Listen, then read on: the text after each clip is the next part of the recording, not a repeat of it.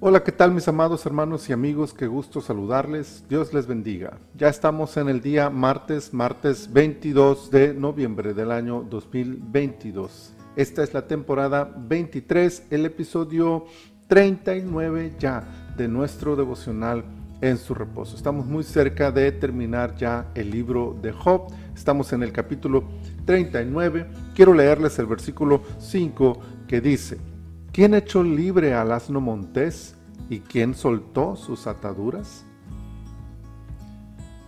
Vivimos en un mundo en el que sin duda alguna desconocemos gran parte de su diario acontecer. Con mucho esfuerzo podemos tener una idea de aquello que nos rodea o de lo que alcanzamos a ver. Incluso podemos adquirir información sobre lo que otros han descubierto y aprender de ellos.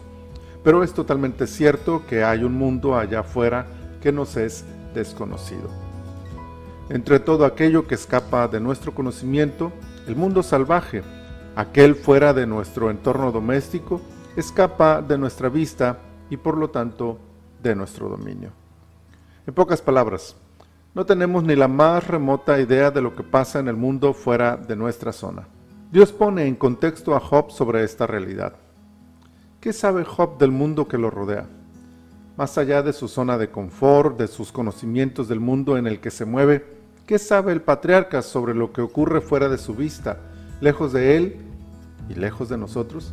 El mundo vive bajo otras reglas que, al no entenderlas, llamamos salvajes. Lo impresionante entonces no es solo el hecho de que Dios sí sabe todo esto, conoce lo que pasa en cada rincón del planeta, ve lo que ningún ojo ha visto, oye lo que ningún oído ha escuchado, sabe lo que ningún humano conoce, pero hay algo más que vuelve a Dios tan superior a nosotros. No solo sabe lo que ocurre en las montañas inhóspitas, en el valle, en el monte, en los lugares donde el hombre no ha llegado. Además, Él es quien puso esas reglas en funcionamiento.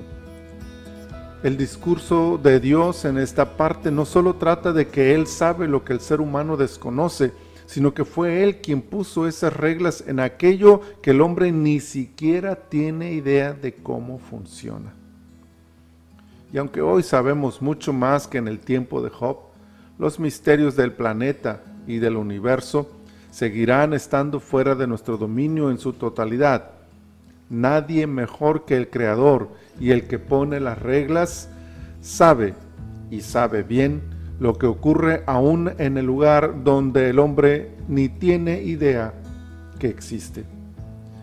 Dimensionar esta verdad tiene el propósito de recordarnos quién es Dios y quiénes somos nosotros, su omnisciencia y nuestra limitada sabiduría.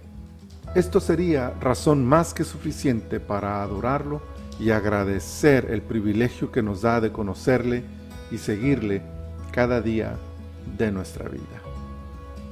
Te adoramos Señor, te bendecimos con todo nuestro corazón, te damos gracias por este día, por lo que nos das, gracias por todas tus bendiciones. Señor, estamos en tus manos este día, bendícenos, ayúdanos a vivir conforme a tu perfecta voluntad. Muchas gracias por todo, Señor. En el nombre de Jesús. Amén.